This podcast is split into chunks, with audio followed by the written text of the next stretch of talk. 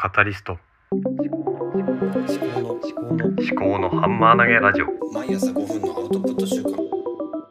考のハンマー投げラジオ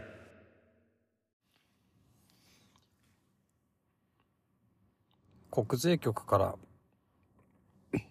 電話が来たらビビりますよね。まあ、今日来たんですけどね。何の話かと思ったら確定申告の添付書類郵送で送るものを送ったはずなんですけども届いてないということで確かに いつまでたっても国税還付金があの振り込まれてこないしはがきも来ないからどういうことかなってうちの家族と話してたんですけども。紛失してるのかな？それとも実は私自分でポストまで持ってってなくて父親に投函を頼んだんですけどそれがもしかすると入れてないのか。それかまあ郵便事故が起きたのかのまあいずれかかなと思うんですけども。まあなんだろう。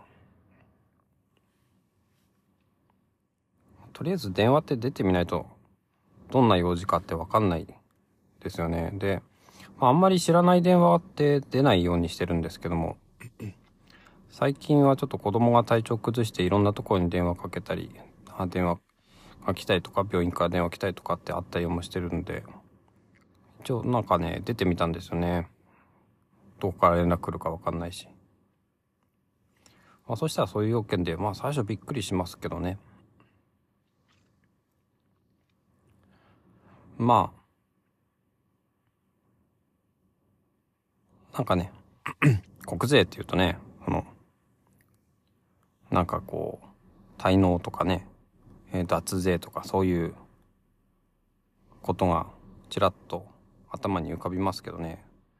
いや、あの、非常に丁寧な方でね。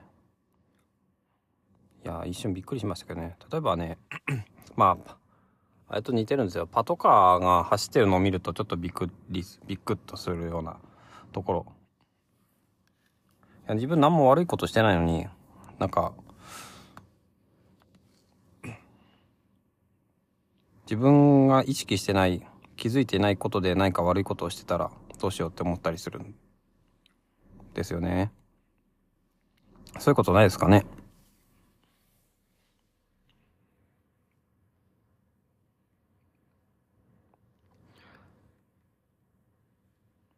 実は子供がね、体調崩してた長男ね、ちょっと大きい病院に行って検査してもらったら、軽い肺炎になってたっていうことで、ただね、長男すごく元気あるんですよね。話全然変わりましたがね、そういう ことがあって、結構、まあ、幼稚園に連絡したりとか、病院に行ってもら、行ったりとか、病院から連絡来たりとか、いろいろと、まあ、イレギュラーなことが最近続いていたのでね、まあ、知らない電話番号からも電話取ったりしたんですよね。まあ、普通は留守電に入ってくれば、それでかけ直したりするんですけど、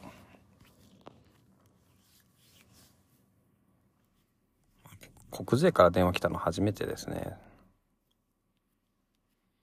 前にね、なんだっけかな。昔はそうだ、保育料か何かを送る、納付するの忘れてて、督促状が来たりとかした時も、ああ、やべえと思いましたよね。あとはね、もっと若い頃ですね。あの、クレジットカードの引き落とし残高が足りなくて、で、複数の口座持ってて片っぽの口座にはお金あるのに、その引き落とし用の口座にお金がなくて、それで、引き落としできなかったこととか、あとは、何だったかな。自動車の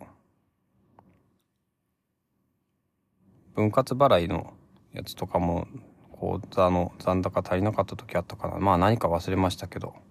そういうのでね、まあクレジットカードかな。で、クレジットカードってその、なんだろうな。利子みたいなのが結構すごいつくんですよね。数百円とかじゃなくて数千円とかになっちゃったりして、わあ、すげえもったいねえことしたなと思うんですけどね。なんかね、そういうことを思い出したんですね。まあ非常に、まあ取り留めもない話でございましたが、まあこのような形でやっていこうかなと思いますね。では、また。